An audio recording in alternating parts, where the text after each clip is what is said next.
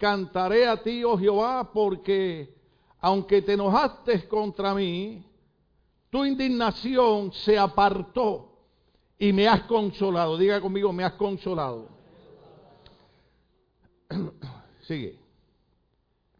He aquí, Dios es mi salvación, me aseguraré y no temeré porque mi fortaleza y mi canción, diga conmigo, mi canción es Jehová. Ahora, en cuenta que JH significa Jehová. En otras palabras, ahí está repitiendo Jehová, Jehová, como afirmando, como dando fuerza. Quien ha sido salvación para mí, diga conmigo salvación. Sacaréis con gozo aguas de la fuente de la salvación. Y diréis en aquel día, cantad a Jehová, aclamad su nombre, haced célebre en los pueblos sus obras, recordad que su nombre es engrandecido. Cantad salmos a Jehová porque ha hecho cosas magníficas. Sea sabido esto por toda la tierra. Regocíjate y canta, oh moradora de Sión, porque grande es en medio de ti el santo de Israel. Isaías capítulo 12, 1 al 6 comienza con un cántico de alabanza. Y ese cántico alabanza es explicado por el capítulo 11. Cuando usted lee el capítulo 11, usted va a encontrar la profecía que Dios le da al pueblo de Israel sobre la venida del Mesías y el establecimiento de su reinado durante el milenio. Usted lo va a leer en su casa el capítulo 11.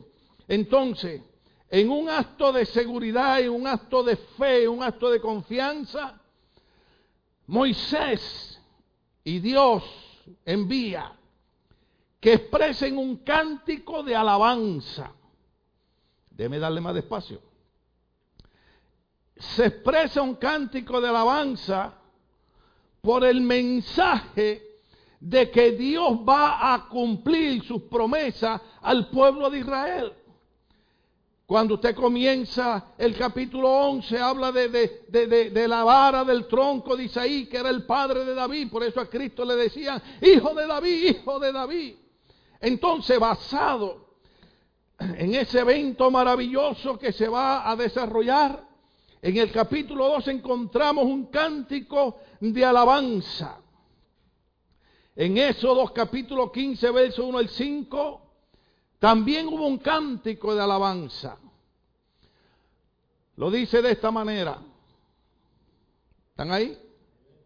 Entonces Moisés cantó y los hijos de Israel este cántico a Jehová. Y dijeron, cantaré yo a Jehová porque se ha magnificado grandemente. Ha echado en el mar al caballo y al jinete Jehová es mi fortaleza y mi cántico y ha sido mi salvación. Este es mi Dios y lo alabaré, Dios de mi Padre y lo enalteceré. Jehová es varón de guerra, Jehová es su nombre. Echó en el mar los carros de Faraón y su ejército y sus capitanes escogidos fueron hundidos en el mar rojo. Los abismos los cubrieron, descendieron las profundidades como piedra. En el capítulo 12 de Isaías que estamos leyendo, del verso 1 al 3, encontramos algo bien importante. Y es que eso tiene que ver, vamos a leer del verso 1 al 3 de Isaías 12 otra vez. Verso 1 al 3. En aquel día dirás, cantaré a ti, oh Jehová, pues aunque te enojaste contra mí, tu indignación se apartó y me has consolado. He aquí, Dios es salvación mía me aseguraré y no temeré porque mi fortaleza y mi canción es Jehová, quien ha sido salvación para mí. Verso 3. Sacaré con gozo agua de la fuente de la salvación. Vaya conmigo a 2 Corintios capítulo 5, verso 19. Aleluya. ¿Están agarrando la onda del mensaje ya? 2 Corintios capítulo 5, verso 19. Lo dice de esta manera que Dios estaba en Cristo reconciliando consigo el mundo, no tomándole en cuenta a los hombres sus pecados, y nos encolgó a nosotros la palabra de la salvación. Entonces, déjeme, déjeme volver para atrás para, para los versos, porque es importante leer los versos que estamos leyendo. Dale otra vez para el, eh, Isaías 12, 1 al 3. Porque tienen que poder eh, entender esta parte. Cuando usted habla de Isaías 12, 1 al 3, dice que aunque Dios se enojó contra nosotros, apartó su indignación y nos ha consolado. Entonces, nosotros los que estamos en Cristo, tenemos que entender, 2 Corintios capítulo 5, verso 19, que cuando usted y yo éramos pecadores, que cuando usted y yo éramos enemigos de Dios, Dios por medio de Cristo nos reconcilió consigo mismo. Déjeme hacer una pregunta aquí. ¿Cuántos alguna vez han estado peleados con alguien? De 300 dos manos se levantaron. Vamos a hacer la pregunta de otra manera. ¿Cuántos con honestidad, con la mano en el corazón, dicen, en algún momento he estado enojado con alguien? ¿Cuántos que han estado enojados se han reconciliado? Reconciliación significa que lo que pasó, el problema, el enojo, se echa atrás. Entonces, la Biblia dice, basado en este cántico, que Dios por medio de Cristo ya dejó de estar enojado con nosotros, porque Isaías 12 dice que Dios estaba enojado con el pueblo, ¿sí? Pero hubo un cambio en la mentalidad de Dios, en la manera de Dios ver las cosas, y dejó de estar enojado con el pueblo. Entonces, Dios estaba enojado con nosotros, pero por medio de Cristo nos reconcilia consigo mismo. En esta mañana, Dios no está enojado conmigo. En esta mañana, Dios no me está mirando para cortarme la cabeza.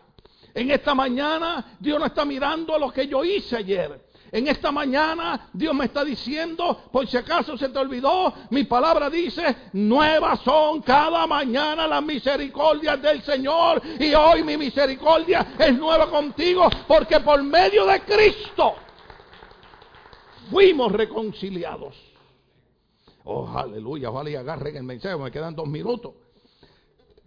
No solamente Vemos esa reconciliación de Dios con nosotros a través de Cristo, sino que cuando usted lee de todo eh, eh, el capítulo 12 del verso 1 y 6, hay una parte importante y tenemos que leerla en Oseas capítulo 2 verso 14. Porque Isaías 12, 1 y 6 habla de consolación. ¿Sí lo vieron? Entonces, Oseas capítulo 2, verso 14, dice de esta manera. ¿Está ahí? Me estaba usando Reina Valera, ¿verdad? Por eso ahorita me sentía medio... En mi mente estaba proyectando. Pero ok, déjale, Reina Valera un momento ahí. Hay veces en nuestras vidas, oh aleluya, que Dios nos lleva al desierto. Usted tiene que recordar que Cristo fue llevado a dónde? ¿Por cuántos días? Y hay, hay momentos en nuestras vidas. Para algunos fue el año pasado, para otros fue la semana pasada, para otros es hoy, pero en algún momento de nuestras vidas nos sentimos que estamos en un desierto. ¿Están ahí conmigo? En ese desierto, oh aleluya. ¿A qué Dios nos lleva al desierto? Oseas capítulo 2, verso 14. Hay momentos, el pastor Nelson Feliciano una vez le predicó a los jóvenes un retiro, apagando los ruidos. Porque estamos tan envueltos con tanto ruido. Eso significa, estamos tan envueltos con algo que hay que usarlo, las redes sociales. Estamos envueltos con algo que a veces No es bueno para distraernos. Los teatros. Estamos tan envueltos a veces con cosas que a veces nos hacen pasar un ratito agradable. Los campos de juegos electrónicos. No quiero mencionar nombre. ¿Alguien sabe quién es este?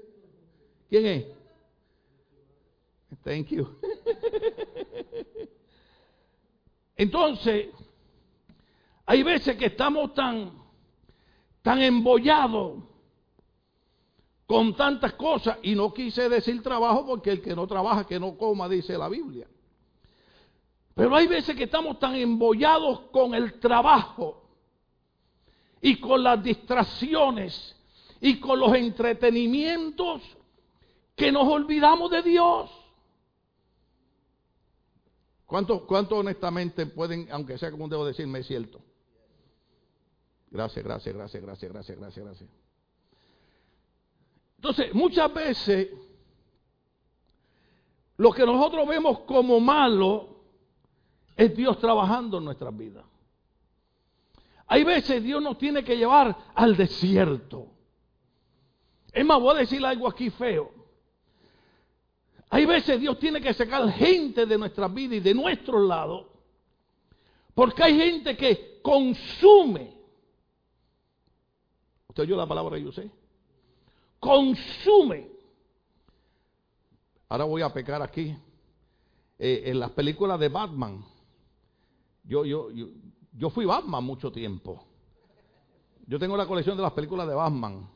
Y cuando chiquito tenía las máscaras de Batman, y mi mamá me tenía que estar corriendo y quitármelo de Batman a palo porque me trepaban los árboles de mango y, ¿sabes?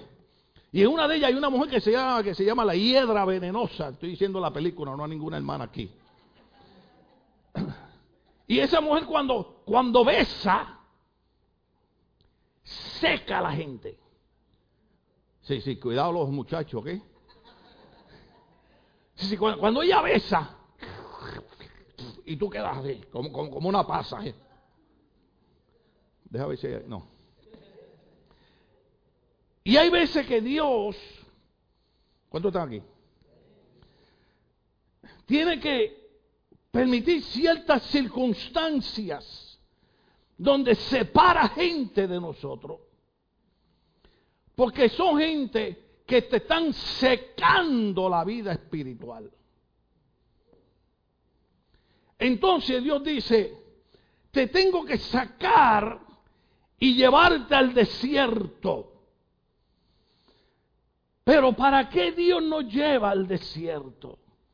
O sea, capítulo 2, verso 14, enseña que Dios nos lleva al desierto para hablar a nuestros corazones. Oiga bien, oiga bien la gente que le gusta, oh Dios, yo quiero que tú me hables, yo quiero que tú me hables. entonces la gente, yo, yo creo en el don de profecía, yo creo en algunos profetas, pero en las iglesias la gente está acostumbrada a que, oh, cuando el pastor le invita a un profeta, yo voy a la iglesia para que Dios me hable. No, si tú quieres que Dios te hable, yo voy a orar hoy para que Dios te lleve al desierto. Oh, si hubiera sido un profeta, estuvieran aplaudiendo. Ay, yo no quiero ir al desierto. Yo quiero ir a Disneyland. Yo quiero ir a la montaña mágica. Al desierto, Fuchi. Pero ¿qué ocurre en el desierto? Porque cuando viene un profeta aquí y te da palabra, yo, yo dije en una, en una reunión de pastores que siempre uno invita a un profeta a la iglesia, uno nunca espera que el profeta diga, mañana cada uno de ustedes van a estar sin casa y sin trabajo, ¿verdad que no? Cuando el profeta te señala y te llama, tú vas para allá y dices, ay, el profeta me va a decir que mañana me saco la lotería, compro una casa nueva, compro carro nuevo. Porque siempre queremos que el profeta nos diga lo que nosotros queremos oír. El problema es que en el momento de la emoción del culto y de la palabra profética, tu corazón no está preparado, inclinado para oír la palabra de Dios. Por eso a veces Dios nos saca al desierto. Diga conmigo desierto.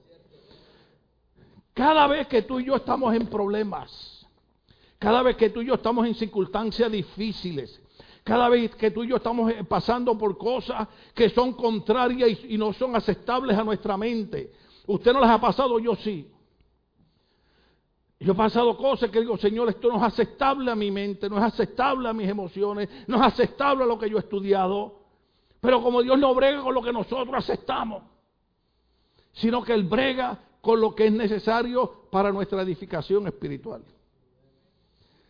Entonces, Dios muchas veces, para poder romper esa tradición religiosa que existe, porque hay gente, muchos, puedo predicar como pastor, de verdad. ¿Cuántas veces debo yo perdonar al pastor?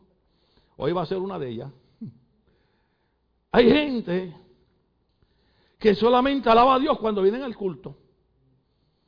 Dije, hay gente, no dije todos. Porque todavía hay gente que en el culto, los muchachos estaban cantando esos coritos. ¿Ah? ¿Cuál fue? Cantaron uno de la sangre ahorita. ¿Cuál fue que cantaron ustedes? Recuérdeme, cantaron uno que tenía que ver con la sangre de Cristo. ¿Ah? Sí, pero antes de la sangre de Cristo tiene poder. ¿Cuál fue?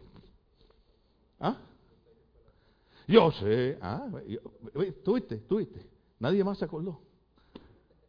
Predico como pastor. Yo sé que fue la sangre, yo sé que fue la sangre la que me redimió a mí. Yo ciego fui, mas por la sangre vi, por ella redimido. ¿Qué es lo que está pasando? Que muchas veces se nos olvida que Dios está más interesado en nuestra relación con Él como persona salvada por la reconciliación que Dios hizo por medio de Cristo, que por los conceptos religiosos. Entonces, cuando hay momentos difíciles en nuestras vidas, cuando hay circunstancias incomprensibles, yo necesito decirle que Dios nos separa del tumulto, nos separa de cierta gente, nos separa de ciertas actividades y nos lleva al desierto. Y Oseas capítulo 2, verso 14 dice, por eso ahora voy a seducirla, está hablándole a la nación de Israel, está hablándole a la iglesia, ministerio bautista Logo, dice, voy a seducir la iglesia Logo, voy a seducir, ¿usted sabe lo que es seducir? Vamos, aquí tiene que haber hombre, ¿cuántos hombres hay aquí? Estamos en Long Mejor me siento. Yo pregunté cuánto, yo, yo, estoy, yo, estoy viendo, bueno, por lo menos de aquí estoy viendo figuras masculinas. Despidan al pastor. Vótenme de pastor. Después que cumpla años y después del aniversario, hoy no. Yo no voy a la iglesia a escuchar a un hombre que habla así. Pero es que yo, yo estoy viendo figuras masculinas. Y pronto, ¿cuántos hombres hay aquí? diga conmigo, Señor, que prenda el diablo. Ahora se me pregunta, ¿cuántos hombres hay aquí?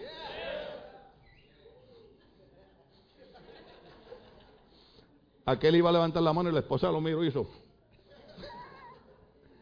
O sea, lo que quiero hablarles, lo que quiero hablarles, que los hombres cuando quieren conquistar, se me fue el tiempo. Seguimos. Ah. Mira, la mujer puede ser la mujer más fea del mundo. Ay, perdónenme, hermana, las de aquí todas son lindas. Porque hay hombres que se enamoran de mujeres que cuando yo las veo se parecen a la chimotrufia. Otras armelinda linda. Y cuando yo me la presento me dice, pastor, mire qué mujer más bella he conseguido. Y yo digo, lo que es la fe la fe, la fe ve cosas que no son reales. La fe cree cosas. A menos que él vaya a juntar dinero y la manda a ver elegir, a hacerse esos arreglos que hacen hoy en día. Yo para mi cumpleaños, nadie me traiga cake. Tráigame una ofrenda para a hacerme el six pack. Pero sí o sí, que no importa de dónde sea la muchacha, no importa cuán fea sea, usted cuando la mira le dice, Hoy te iba a hablar latino, necesito a mi esposa, a mi esposa. Nunca había visto una rosa más hermosa en ningún jardín como tú. Vamos a ver, aquí tienen que haber poetas. ¿Ah?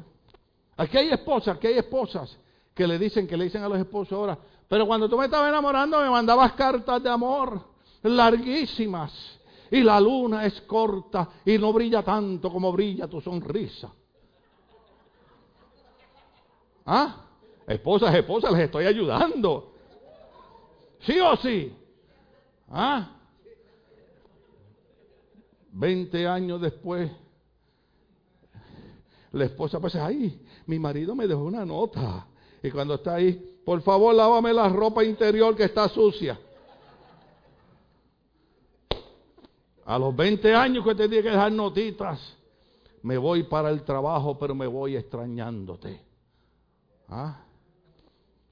Pasa las horas y las vivo desesperada por llegar para abrazarte.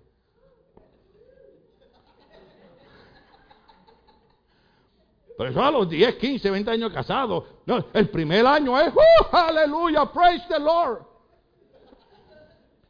25 años después, yo hay matrimonio, yo hay matrimonio en esta iglesia. Que me dejé pegado y digo, ¿cómo están las cosas? Oh, pastor, todo está bien. Digo, entre mí, no van a entrar al reino de los cielos por mentiroso. Porque si usted es esposo o esposa y yo, aprenda esto, y yo me la acerco y le pregunto, ¿cómo están las cosas? Es porque ya yo vi que algo no está bien. ¿Ah? Pero se lo cuentan a la vecina, lo ponen en Facebook, en Instagram, se lo envían al presidente Trump en Twitter. Y no le dicen al pastor, pastor, usted podría orar por nosotros. Y yo siempre les pregunto a ellos, ¿Cómo era la cuestión cuando empezó el romance? ¿Dónde estamos aquí? ¿Ah? Oiga, el novio llegaba todo sudado del trabajo. Y ella le decía, ¿qué olor tan rico tiene? ¿Qué perfume usas? ¿Qué estoy hablando? Que cuando estamos enamorados, queremos seducir ¿Usted sabe lo que es seducir? A mí me gusta la época del romance. Y me gusta la época del noviazgo, porque cuando un joven o una jovencita están enamorados, se bañan. ¿Sí? Yo cuando era jovencito, mis hermanos mayores me enseñaban mucho y me decían, eh, ¿usted va a salir? Sí. Y me veían, me miraban de pies a cabeza. Me decían, lo primero que tiene que hacer es cambiarse esa camisa. Y yo le decía, ¿pero qué está malo con la camisa? Ya usted está en la edad que usted tiene que, mire, oh, aleluya. Mire, mire, la verdad, la verdad. Yo puedo venir aquí vestido con camisa sin manga, con, sin calcetines, pero no se ve mejor uno cuando eres. ¿Sí? Silven, silven. Entonces, todo eso para leerles ese, ese beso bíblico. ¿No dan gracias a Dios ustedes por el pastor? Mire lo que dice Dios. Por eso ahora voy a seducirla. Me la llevaré al desierto. ¿Por qué al desierto? Porque en el desierto no hay otra cosa que prestarle atención al Señor. Eh, en esos momentos de luchas, de batalla, en esos momentos de quejas, en esos momentos cuando todo sale mal, que Dios te tiene que llevar al desierto para que tú lo puedas escuchar solamente a Él. Y en el desierto, Dios no te va a decir, perverso, perversa, ¿por qué no creíste? Porque y en el desierto le hablaré. Oh, aleluya. Le hablaré. Ay, yo no sé a usted, pero a mí me toca ese verso. Le hablaré con ternura. Ah. ¿Cuántos han tenido bebés aquí? Levanten la mano que han tenido bebé. Aleluya. Hay esposas que me miran y miran al marido. Tengo este bebé de 40 años aquí al lado mío. Pero, pero, pero, Aquí yo veo hermanas que tienen bebés. Y yo veo que todo, todas, todas las hermanas, incluyendo los hombres, cuando se le acercan a los bebés o a los nenes chiquitos, ¡ay, qué linda! ¿Sí o no? ¿O cuánto agarran un bebé de ocho meses y le dicen, y tú eres un hijo del diablo?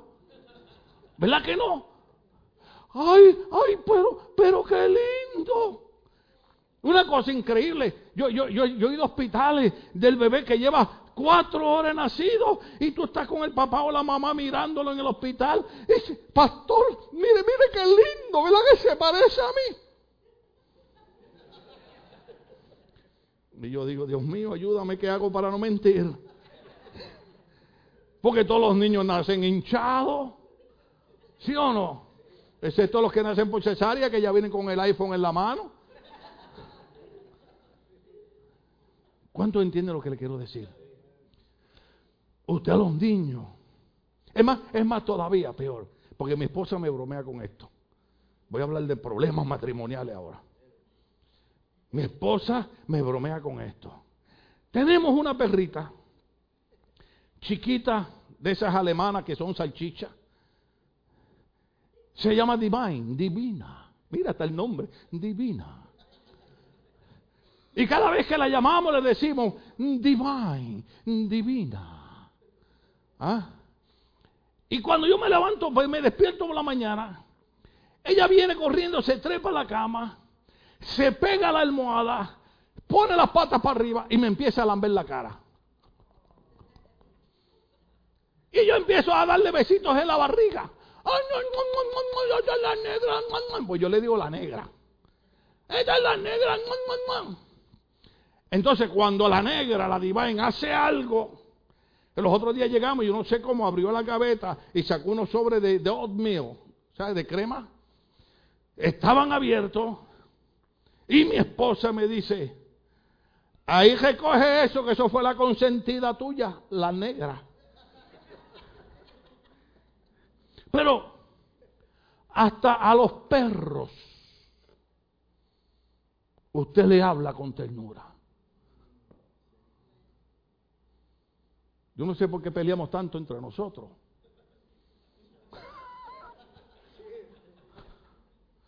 Ah. Yo creo que tenemos que aprender de los perros. Perdóneme la expresión, es fea, pero es verdad. Es verdad. Usted regaña a un perro, usted lo insulta, usted le da un correazo y a los tres minutos viene para acá moviéndole la cola.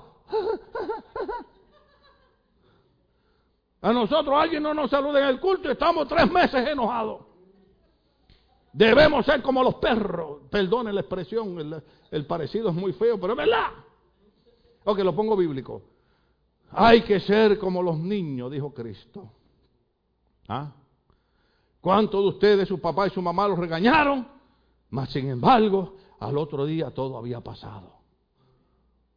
¿Ah? El esposo te hizo mala cara hoy. Pastor, quiero decirle que me voy de la iglesia porque me voy a divorciar de mi marido porque ayer me miró mal. Pues divórciate de tu jefe y de tu compañero de trabajo que también te miran mal. Alguien dijo por ahí en una ocasión que cuando a ti se te acaba la gasolina del carro, tú no dejas el carro abandonado y te vas y te olvidas de él. ¿Qué hacen? Buscan gasolina y le echan gasolina al carro para que siga caminando. Cuando tengas problemas en el matrimonio, no dejes el matrimonio abandonado. Busca gasolina y échalo otra vez. Uh, está malo el mensaje hoy.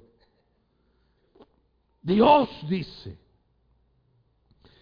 te llevaré al desierto, porque en el desierto no estarás con Facebook, ni con Twitter, ni con Instagram. En el desierto no estarás con, las distracciones de los juegos mecánicos. En el desierto no estarás con el relajo de las amistades. En el desierto estarás sola. Oh, amada mía, hay un cántico que dice, por, la, por las montañas se oye voz, se oye ya la voz de mi amado. La voz de mi amado se oye ya.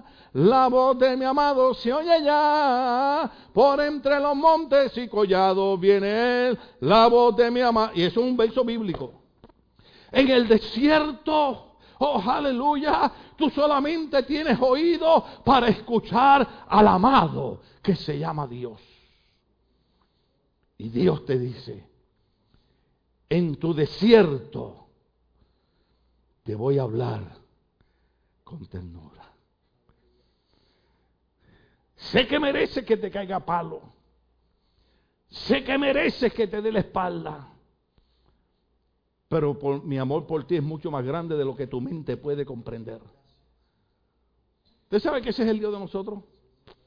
El amor de Dios por nosotros es más grande de lo que nuestra mente puede comprender.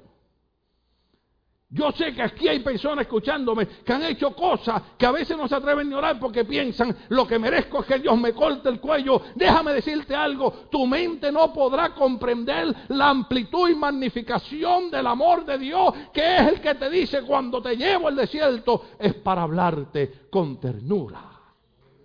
Oh, dale el aplauso, Dios se lo merece. Oh, aleluya. En el desierto te abrazaré.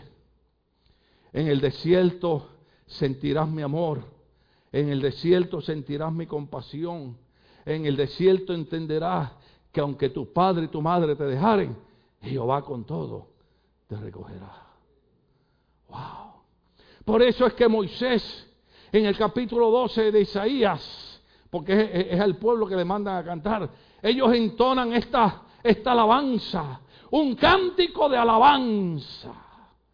Y yo creo que un Dios que me lleva al desierto no para maltratarme ni castigarme, sino para hablarme con ternura, merece que yo levante un cántico de alabanza. Oh, aleluya. Seguimos. El verso número 2 de, de Isaías 12. Ponme Isaías 12, el verso número 2. Dice de esta manera. Nos enseña a triunfar. Dice, Dios es mi salvación. Diga conmigo, Dios es mi salvación.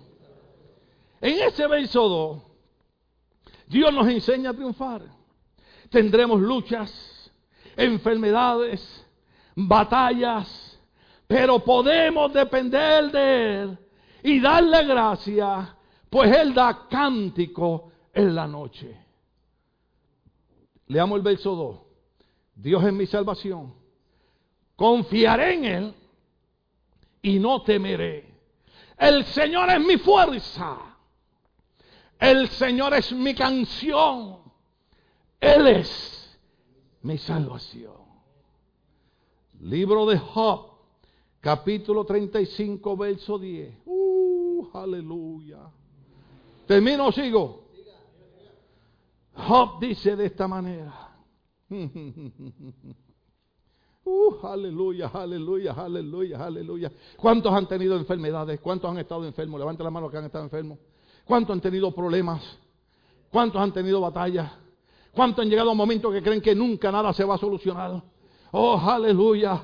Pero, pero, pero, eh, pero el verso 2 de Isaías, de Isaías 12 nos enseña a triunfar en él porque dice, Dios es mi salvación. Y Job 35, 10 dice de esta manera, uh, pero, eh, eh, pero nadie dice, ¿dónde está Dios mi hacedor? Mire, mire, mire, están ahí, están ahí conmigo. ¿Dónde está Dios mi hacedor? Que me infunde fuerzas por las noches. Uh, eso es grande. Yo no sé tú, pero ¿cuántos han tenido problemas que dicen, no llego a fin de mes? Y ya pasó fin de mes y todavía usted está en pie. ¿Sabe por qué? Uh, porque hay algo que tú no te das cuenta. dame, dame, dame, otra vez para atrás el, verso 2 de, Isaías 12. Gracias por toda su ayuda, su cooperación y su, y su amor por ayudar en esta iglesia. Isaías 12, Dios, 12, 2 dice, Dios es mi salvación. Confiaré en Él y no temeré. El Señor es mi fuerza. Vámonos para Job 35.10. Job 35.10. Pero nadie dice dónde está Dios mi hacedor que me infunde, que me infunde, que me infunde. Él nos da fuerza por la noche, por eso es que podemos decir en el cántico de alabanza de Isaías capítulo 12, verso 2, Él es el Dios de mi salvación, no temeré porque Él me da fuerzas. Él me da fuerza, Él me da fuerza, Él me da fuerza. Él me da fuerza. Di conmigo, Él me da fuerza. Di conmigo en la noche, Él me da fuerza. Di conmigo, Él es el Dios de mi salvación. Dilo, dilo, no, no temeré. Él me da fuerza. Oh, aleluya. Dios nos da la fuerza. Dios nos da la fuerza. Y en la noche, cuando, usted sabe ese cántico que escribió este hermano, que dijo, si las almohadas hablaran. ¿Ah? ¿Cuántas veces usted ha llorado solo en su almohada? Yo he llorado solo con mi almohada. A veces yo me he vuelto y digo, ya para que mi esposa ya no me vea llorar. Lloro y, mis lágrimas caen en la almohada.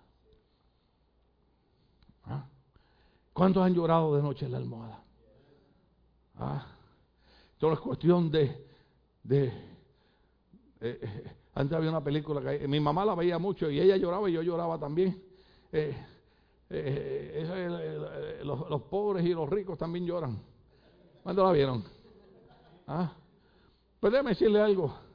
Las mujeres lloran y los hombres también lloran. ¿Ah? Yo descubrí un secreto hace muchos años. Leí un artículo que le dice, las mujeres duran 15 años más que los hombres porque ellas lloran. hermano, desde que leí eso me pasó llorando. Para vivir más años. ¿Entiende? Porque alguien le tiene que hacer la vida imposible a usted y voy a hacer yo. Que debo que usted venga al culto y ¿para qué fui a la iglesia? Mira lo que dijo el pastor.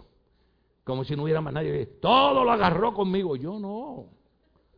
Yo no. El Dios que te lleva al desierto para hablarte con ternura, te trae a la iglesia para decirte ¿ah? que a pesar de todos tus problemas,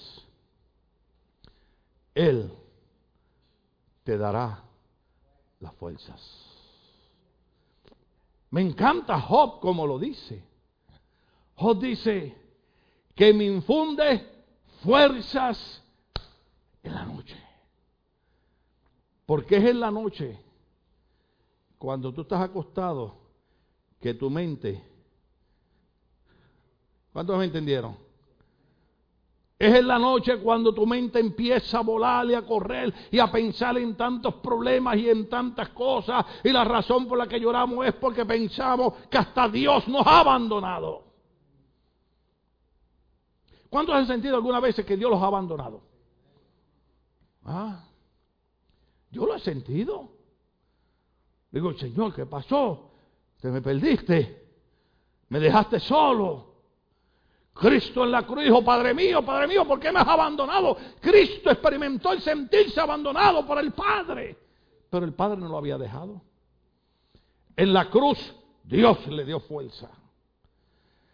Y en la noche Dios nos infunde fuerza. El verso 3, ponme el verso 3 de Isaías. Aleluya.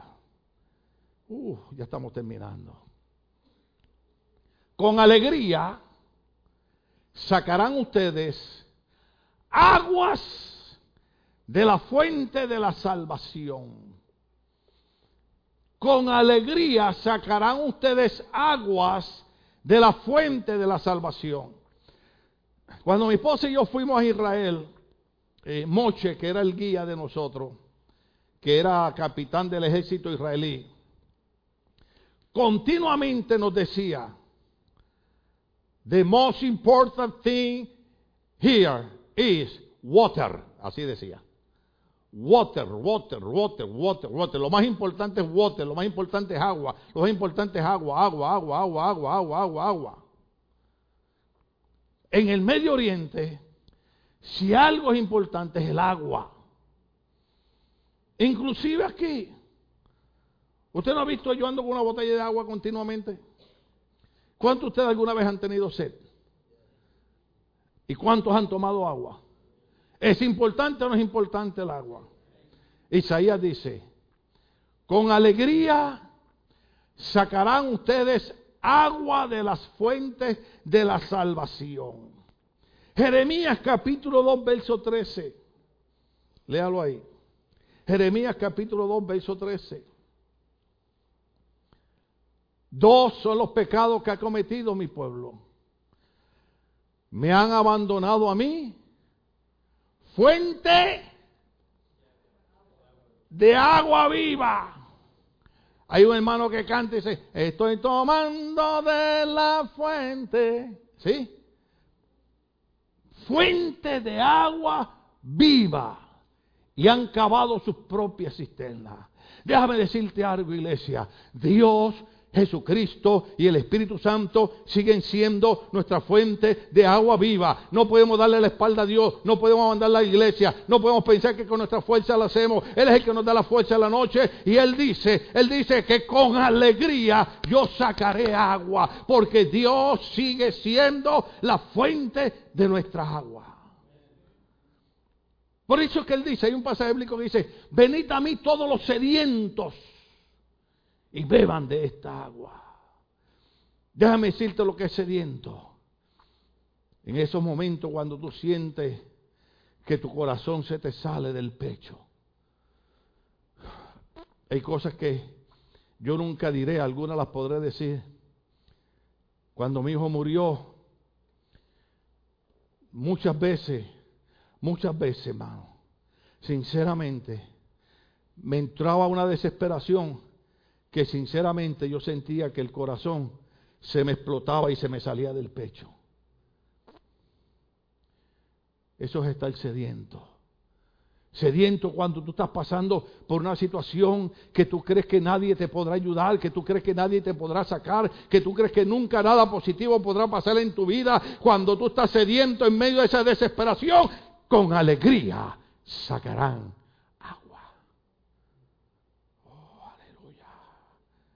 Mira que está de esto está bueno. Oh, aleluya. El versículo 4 y 6 de Isaías 12 hace una invitación a todos a unirse en este cántico de alabanza. No solo alabar a Dios y darle gracias, sino también a invocar su nombre. En aquel día se dirá, alaben al Señor invoquen su nombre, den a conocer entre los pueblos sus obras, proclamen la grandeza de su nombre. Habla el 5 también. Canten salmos al Señor porque ha hecho maravillas. Que esto se dé a conocer en toda la tierra. Canta y grita de alegría, habitante de Sión. Realmente es grande en medio de ti el santo de Israel. si eso es lo que dice la Biblia que hagamos. La Biblia dice que en la iglesia debemos cantar con alegría y debemos proclamar y debemos decir, tenemos un Dios grande y poderoso. A mí siempre me encanta la fe de los niños. Por eso es que Cristo dijo a esos manganzones gigantescos, hay que decirle que hay que tener fe como la de un niño. Y los niños cuando cantan dicen, yo tengo un Dios muy, muy grande, maravilloso es Él, siempre amoroso, siempre victorioso, maravilloso es Él. Libro romano, capítulo 10, verso 13, dice de esta manera. Porque todo el que invoque el nombre del Señor será salvo. Por eso es que Isaías habla Y dice que hay que invocar, hay que invocar, hay que invocar. Porque Romano dice, todo el que invoque el nombre del Señor será salvo. Está hablando del nombre de Jesucristo. Todo aquel que dice, Señor Jesús, todo aquel que dice, yo creo y confieso con mi boca que tú eres el Señor y creo en mi corazón que Dios te levantó entre los muertos. Y la Biblia dice que somos salvos. Por eso Isaías dice, en ese cántico de, de alabanza, porque no es que ya ellos habían visto lo que había pasado. ¿Cuánto estamos aquí todavía? Ellos no habían visto lo que había pasado, sino que ellos sabiendo que Dios iba a cumplir las promesas, trajeron un cántico de alabanza. Y hoy nosotros no vamos a esperar a ver lo que Dios ha prometido, sino que hoy nosotros vamos a traer un cántico de alabanza. Y hoy vamos a alabar el nombre de Dios. Y hoy vamos a invocar el nombre de Dios, porque vamos a decir, Señor, creemos que todas tus promesas son en ti sí y son en ti amén. Oh, aleluya. También esos versos nos llaman a declarar en los pueblos sus obras y proclamar que su nombre es sublime y exaltado. Primera de Pedro 2.9 lo dice de esta manera. Hablándole a ustedes, iglesia. Oiga esto, iglesia. Pero ustedes, diga conmigo, esos somos nosotros. Pero ustedes son linaje escogido Ustedes son real sacerdocio. Ustedes son nación santa. Pueblo que pertenece a Dios. Para que proclamen las obras maravillosas de aquel que los llamó de las tinieblas a su luz admirable. Eso es lo que dice Isaías.